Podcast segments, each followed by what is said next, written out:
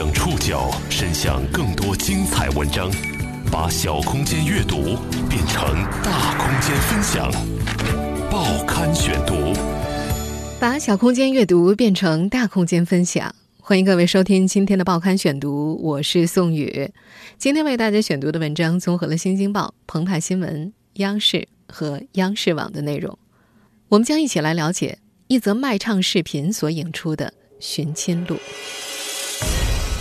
这些天，一段没有四肢的残疾女子街头卖唱的视频在网上流传开来，并传言该女子为十五年前失踪女子，被人贩子残害后被迫在街头卖唱。我反复的看了好几遍，我很像，给我妈妈看了看，妈妈说很像。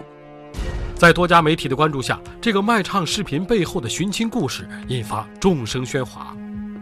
四月十四号，警方鉴定显示，视频中的残疾乞讨者和走失女子的家人并没有亲缘关系。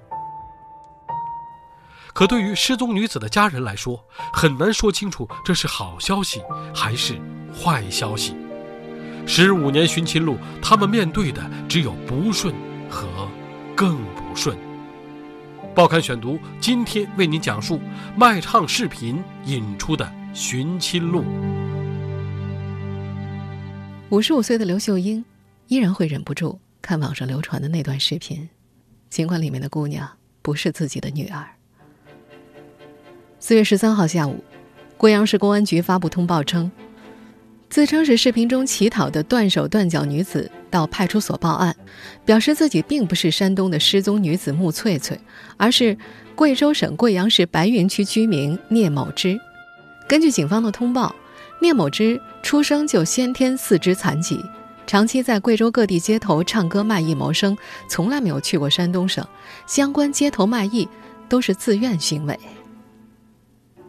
四月十三号傍晚，刘秀英和家人在网上看到了这则警方通报，他们围聚在一起，轮流辨认着警方公布的那名女子的照片。曾经一度坚定地认为视频中就是自己女儿的母亲刘秀英说。他肯定不是我自己的孩子，我认得。照片上的不是我姑娘，那姑娘是双眼皮、大眼睛。我姑娘眼很小。穆家人早在几年前就向警方提供了 DNA 样本，一直在等待对比疑似人员。四月十四号上午，贵阳警方再次通报称，经过贵阳市公安局刑侦支队技术科对聂某之的血样检验。并将其 DNA 分型与山东穆某军和刘某英的 DNA 分型对比后，结果确认聂某芝与穆翠翠家属穆某军和刘某英没有亲缘关系。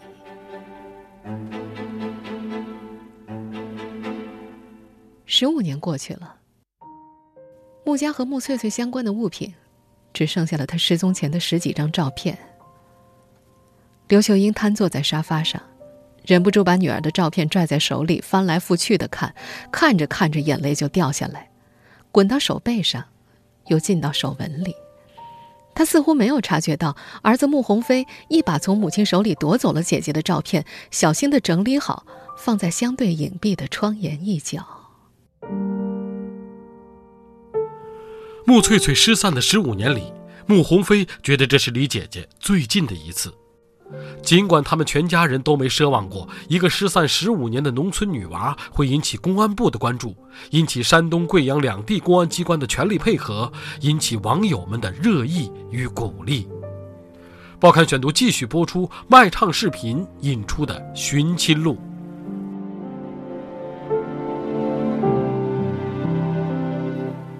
要说这轮关注的起点，是在二零一七年三月末。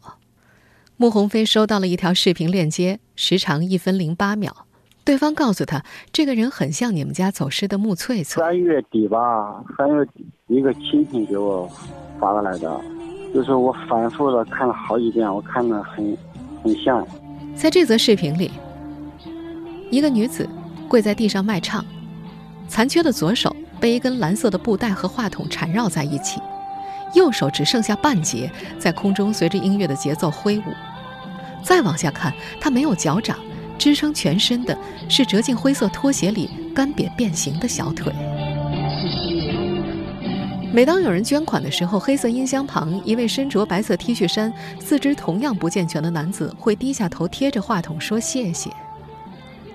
这位卖唱者有着和走失的穆翠翠相似的面庞，眉毛很短，不全，额角边有自然卷，鼻子、脸型、身形都和家人记忆中的一模一样。但是走失前的穆翠翠四肢健全，她和很多山东姑娘一样高挑。十六岁的时候，身高就接近一米六五了。穆鸿飞内心挣扎，这个消息能不能告诉已经五十五岁的母亲？但母亲刘秀英还是看到了视频，她当场哭了起来，指着穿着黑色 T 恤的卖唱者，大声喊道：“这不是你姐姐吗？这就是你姐姐，这就是我女儿。”收到视频的第二天，穆鸿飞就到当地派出所报了案。警方也表示，视频里的人很像穆翠翠，可以立案。很快，他又找到了同村热衷公益、精通网络的博主“稀有血型牛牛”，拜托他发了条寻人微博，并且附上了那条街头卖唱的视频。一个身高在一米六五左右、四肢健全的正常人，在走失十五年之后，却疑似变成了残疾人，在街头乞讨。这则求助微博很快就引发了大众的关注。四月十二号，这条视频的播放量已经超过了一千五百万。失踪女变残街头乞讨登上了新浪微博实时热搜榜前十位。这个家庭的寻亲故事，也终于引发了大众的关注。在接受《新京报》采访的时候，母亲刘秀英依然有些激动。但是她走的时候和视频里面的样子是一样的吗？一样，她这个头型，她这个脸型，她这个身形，这个小姐。而穆鸿飞在接受一家江苏媒体采访的时候，也一度确认，视频当中的就是自己的姐姐。你现在确定这个卖唱的这个这个女的就是你的姐姐吗？嗯，确定。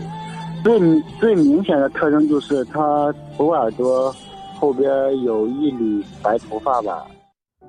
中国失踪人口档案库资料显示，穆翠翠是2002年7月失踪的，失踪地点是山东省东营市广饶县。天瑞纺纱厂，后来这个纺纱厂改名叫做奥亚纺织厂。失踪的穆翠翠是一九八六年生人，家住山东省东营市广饶县花关镇李楼村。这个村子里只有三百多户人家，多数的村民和穆家一样，靠种植棉花、小麦为生。在刘秀英的记忆里，自己的女儿性格开朗、脾气倔强，但是从来没有提过离家的想法。二零零一年，穆翠翠初中没读完便辍学了。辍学之后，一开始在山东滨州帮人做早点。母亲劝她在家种地，但是倔强的女儿坚持要到离家大约二十公里的纺织厂去上班。一起结伴到纺织厂打工的表姐刘蕊蕊还记得，年仅十六岁的表妹干活比自己勤快，比自己利索，性情乖巧，没事儿喜欢哼歌，最爱唱的是小背篓。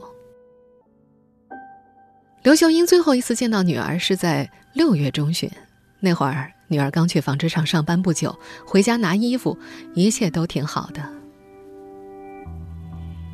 表姐刘蕊蕊记得，那是农历七月十二清晨，穆翠翠走到自己的车间，向自己诉苦。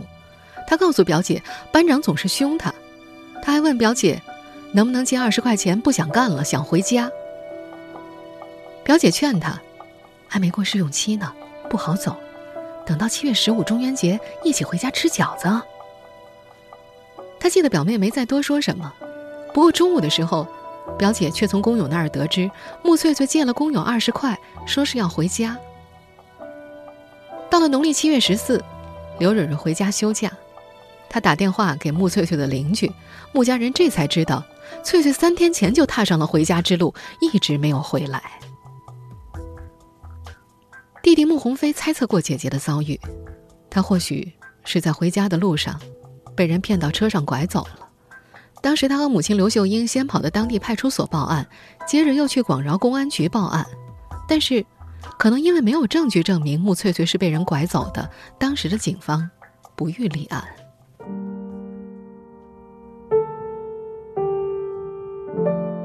穆翠翠失踪后，穆家人陷入了忙找期。时间一年年流走，他们坚持不放弃任何一个机会。就这样，十五年过去，穆家人的寻找范围逐渐扩大。他们已经记不清，在多少座城市的大街小巷，有多少人对他们摇头示意。报刊选读继续播出卖唱视频引出的寻亲路。穆翠翠刚走失的时候，穆家人四处去找，他们认为翠翠身上只有二十块，走不远的，极有可能还在广饶县城之内。他们把穆翠翠的证件照放大，用相框框好。在广饶县街头广场逮着人就问。母亲刘秀英交代装有座机电话的亲戚，一看到陌生号码就要往回拨，不能够错失任何机会。有一次，刘秀英的弟弟接到了一个来自山东聊城的电话，对方什么都没有说，但是刘秀英坚信应该是有消息的，她收拾行李便出发去了聊城。到了聊城后。刘秀英反复拨打抄下来的陌生号码，终于在一个肉食加工厂门口约见了来电者。来电者听明他的来意之后，十分抱歉，说自己只是骑三轮车摔伤了，想打电话向家里人求救，结果拨错号了。刘秀英忍不住嚎啕大哭。此后，穆家人就不敢轻易带她出门寻女，怕她受刺激。时间一天天过去。这家人的找寻范围渐渐扩大。接下来的几年中，他们坐着中巴车找遍了菏泽、淄博、滨州、临沂等城市，山东省的城市他们基本上都去过。他们心里猜想，十六岁的少女迟迟未归，很可能是被人拐去当儿媳妇了。从前，他们接到消息总是抱着照片寻找，现在变成了晚上偷偷到举报地点的附近去打听，怕别人。把翠翠藏起来。二零零六年，穆家人接到消息，说广饶县城有个女孩和一个年龄不相仿的男子租住在一起，很有可能是翠翠被胁迫了。为了不惊动对方，已经四十一岁的翠翠的姨父牛宝玲从家里拿着梯子，搭在对方院子旁的围墙上仔细辨认，发现那个女孩不是翠翠。二零一三年冬天。穆家人还接到消息，说有人在山东临沂看到了一位长相很像穆翠翠、精神不太正常的女子，让众人觉得很有希望。那次，姨父牛宝林带着穆家一行五六人到临沂找了好几天，一直没找到。回家之后，牛宝林越想越觉得有希望，又去了一次临沂，一直待到大年二十八才回家，依然没有结果。年后，牛宝林没告诉大家，又一次悄悄去了临沂。他告诉自己，去完这三次，这条消息就算是断了。过去的十五年，穆鸿飞也曾举着姐姐的照片，走遍了很多城市的大街小巷。他不记得对面有多少人，多少次对他摇头。穆鸿飞和穆翠翠相差一岁，姐姐失踪的时候，他十五。他们原本是一个幸福的四口之家。穆鸿飞一直对姐姐心存感激，也有愧疚。因为家里贫穷，初中二年级的时候，成绩中上游的穆翠翠主动辍学，把上学的机会让给了弟弟。辍学那天晚上，翠翠对十五岁的穆鸿飞说：“你安心上学吧，以后姐给你钱。”回想到这儿，穆鸿飞泣不成声。那时的他还想着以后赚钱了要加倍对姐姐好。这种亏欠感。伴随了他十五年。过去的十五年中，穆家的邻居们陆续建了新房，穆家依然住的是老房子，比较破败。村民说，他家的家具大多数都是上世纪九十年代的老家具。穆翠翠走失之后，穆家父亲变得什么话都不说，光知道睡觉，有些痴呆。母亲刘秀英。也没再穿过新衣服，白天他忙着干农活带孙子，晚上总是整宿整宿的失眠。这对老夫妻对女儿的记忆永远停留在了小时候，他们总是梦见女儿还是读书时候的样子。每年春节，外甥女刘蕊蕊来拜年的时候，刘秀英的眼睛总是通红通红的。刘蕊蕊已经结婚了，育有一子一女，她有些自责。自己的出现是否会让姑姑忍不住想起自己的女儿？要是穆翠翠还在的话，应该也和她一样生儿育女了。穆鸿飞也经常做梦，梦见姐姐回来。有一次，他梦到姐姐回家，在梦里，他先对姐姐说了一句：“姐，我不相信这是真的。”在梦里又对自己说了一句：“这一定不是真的。”接着，梦中的自己就开始用手揪自己的脸。就这样，生生痛醒了。穆鸿飞已经三十岁，也已经娶妻生子。他的妻子没有见过穆翠翠，嫁入穆家几年，她也很少听丈夫提起这个失踪的大姑子。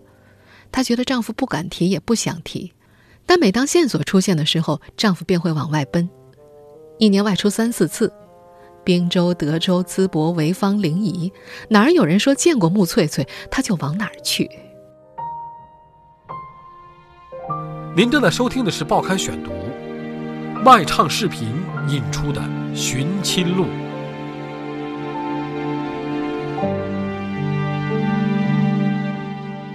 三月底收到那则视频之后，穆鸿飞很快就拜托同乡发了求助微博。二零一七年三月三十一号。网友东营营长通过辨认视频中的商铺，用街景地图确定了拍摄视频的地址是在贵州省遵义市中山路。同一天中午的十二点多，在贵州省贵阳市人民医院附近，贵州人杨凤琴看到了视频中的卖唱者。他是一位医务工作者，对街边失去双手双脚的乞讨者十分留心。他清楚地记得，这位卖唱者的伤残不像是医院截肢出来的。伤口不平整，一般来说，为了患者更加方便的装假肢，医生一般是不会留下息肉。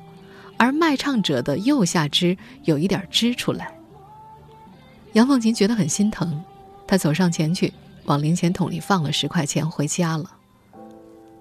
那时她并不知道，千里之外有个人正在寻找这个疑似穆翠翠的人。三天之后的夜晚，她看到了网上寻人的新闻推送。点开一看，就是自己前几天看到过的那个人。他确定唱的还是同一首歌。凌晨一点多钟，杨凤琴就给穆鸿飞留下了手机号，发了一条短信。四月四号，他和穆家人联系上，叮嘱他们赶快过来找人。那天上班的时候，他还留意自己每天需要经过四次的街道，有两个道路摄像头。当天晚上，穆鸿飞就向工厂请了五天假。月薪三千两百块的他准备坐飞机前往贵阳。四月五号，杨凤琴还特意跟穆鸿飞视频了一次，告诉对方贵阳哪儿人多密集，卖唱者时常出现。他看到眼前的男子和那位卖唱者的脸型很像，他有些懊恼，为什么没有早点看到那条新闻呢？杨凤琴不知道，穆家人先去找了当地警方，警方的态度很热情。叮嘱他们，贵州那边山多，比较乱，方言和山东不一样，要注意安全。穆鸿飞初中毕业之后便在本地打工，这辈子去过最远的地方就是同村的兄长带他去的山西矿井。他从来没有坐过火车，也没有买过火车票。贵州山高路远，母亲的担心一直写在脸上，皱着眉头劝他：“要不，再等等。”刘秀英坐立不安，她只记得那句“贵州那边比较乱”。她不是不想找女儿，她更担心家里唯一的孩子穆鸿飞再出意外。她说自己已经失去了一个，不能再失去了。最终，穆鸿飞没忍心走，他知道，自己是家里的顶梁柱，两个老人，两个孩子都要他赚钱养活，自己不能够有闪失。穆鸿飞没去成贵州，但他拜托同乡发的视频却迅速刷屏，制造残疾的恐惧，让这条求助信息迅速刷爆网络。一个叫“采声蛇歌”的陈旧名词也被众人迅速传播。报刊选读继续播出卖唱视频引出的寻亲录，疑似制造残疾的恐惧，让那条视频迅速刷爆网络。也让穆家人的求助被全国网友知晓，媒体、网民、官方都迅速行动了起来。贵阳警方、遵义警方第一时间联动查找网传当事人，多家媒体介入采访，还有的帮助穆家制作了寻人视频。这些天，穆鸿飞的手机叮叮咚咚的响个不停，几乎都是陌生人。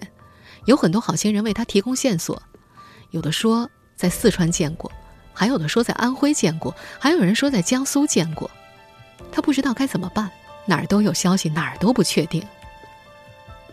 最早为穆家人提供线索的贵州人杨凤琴还告诉穆鸿飞，贵阳这几天基本上都看不见卖唱乞讨者了，这让穆鸿飞的内心陷入了极大的自责。在四月十二号这则视频刷爆网络之时，有很多网友怀疑视频中的女子是被犯罪团伙迫害才失去手脚，沦落街头卖唱的。普通网友有这样的担心并不奇怪，毕竟民间都一直流传着。人贩子砍掉他的手脚，逼人去乞讨的传说，甚至一些记录野史的书籍上还有一个专业名词，形容这个据说早在宋朝就出现的现象，叫做“采生折割”。据说，采生折割是丐帮当中最歹毒凶恶的一种技术，也就是人为的制造一些残疾或者怪物，以博取同情，骗取他人的施舍。很快。一些网络上的活跃人士也迅速开始拿“采生折割”大做文章，不少媒体在事实不清楚的情况之下就进行评论。比如有媒体这样评论：“难道这就是传说中的采生折割吗？若属实，细思极恐。”也有评论说：“绝不能够让采生折割的沉渣泛起。”虽然说措辞还比较严谨，但是如果新闻事实本身根本就不存在的话，评论的根基。自然就动摇了。四月十三号下午五点多钟，穆鸿飞从手机上看到了这个事件的最新进展。贵州公安发布了通报，视频中的女子聂某芝自己到辖区派出所报案，表示她并不是山东失踪女子穆某翠。相关网络报道已经对她本人和家人造成了很大的困扰，求助警方予以澄清。警方通报还表示，聂某芝自小在贵州省长大，从来没有去过山东省。其出生的时候就已经先天四肢残疾，长期在贵州各地的街头唱歌卖艺谋生。相关的街头卖艺都是自愿行为，并不是网络所传说的被砍断四肢、强迫乞讨等情况。在四月十三号晚上的央视报道当中，连线的记者也介绍了聂某芝的具体情况。那么现在在网上热段视频呢，其实是拍摄于二零一六年的七月份，这个地点呢是在贵州省遵义市丁字口一个街头。那么他在卖艺的时候呢，被网民拍下来了。据聂某某称，呃，他和三个朋友当时在一起，都在这个街头卖艺，这是自愿行为，而并非网上所传说的这个被胁迫、被残害这样的一些情况。而且他还特意强调，他不是山东人。四月十四号上午，更加有力的证据出现了。警方的 DNA 分型对比确认，聂某芝和穆家人并没有亲缘关系。这一系列消息让穆家人的心情无比复杂。和母亲一样，穆鸿飞笃定地说：“他又和视频上那个人不一样了，这个人不是。”对他们来说很难说清楚是和不是，哪个更好一些。他们十五年的寻亲路只有不顺和更加不顺。女儿失踪之后，刘秀英从来没有在晚上十二点前睡着过。晚上，他常常靠着枕头，眼泪哗哗的就下来了，一点也不打盹。夜幕降临，孙子夜晚醒来哭闹不止。刘学英走进里屋，抱起孙子，在房间内哄他入睡。也许只有那一刻，他可以暂时忘记了女儿。穆鸿飞则想着，只要姐姐还活着，家人就不放弃。他早就下定决心，如果这次没有结果，或者找到了，但最终不是穆翠翠，就继续寻找。只有在路上，才能够感受到姐姐的存在。姨父牛宝林也说。只要有信息就找，哪怕他走不动了，就让自己的两个女儿去。这家人从来都不敢去想所谓最坏的结果。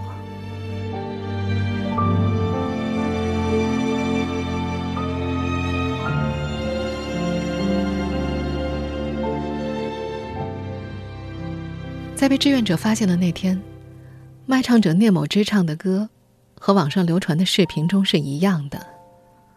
那首歌叫《等你》，等了那么久。就这样默默想着你，就这样把你记心头。天上的云懒散的在游走，你可知道我的忧愁？听众朋友，以上您收听的是《报刊选读》，卖唱视频引出的寻亲录。我是宋宇，感谢各位的收听。今天节目内容综合了《新京报》、澎湃新闻、央视和央视网的内容。收听节目复播，您可以关注《报刊选读》的公众微信号“宋宇的报刊选读”，或者登录在南京网易云音乐。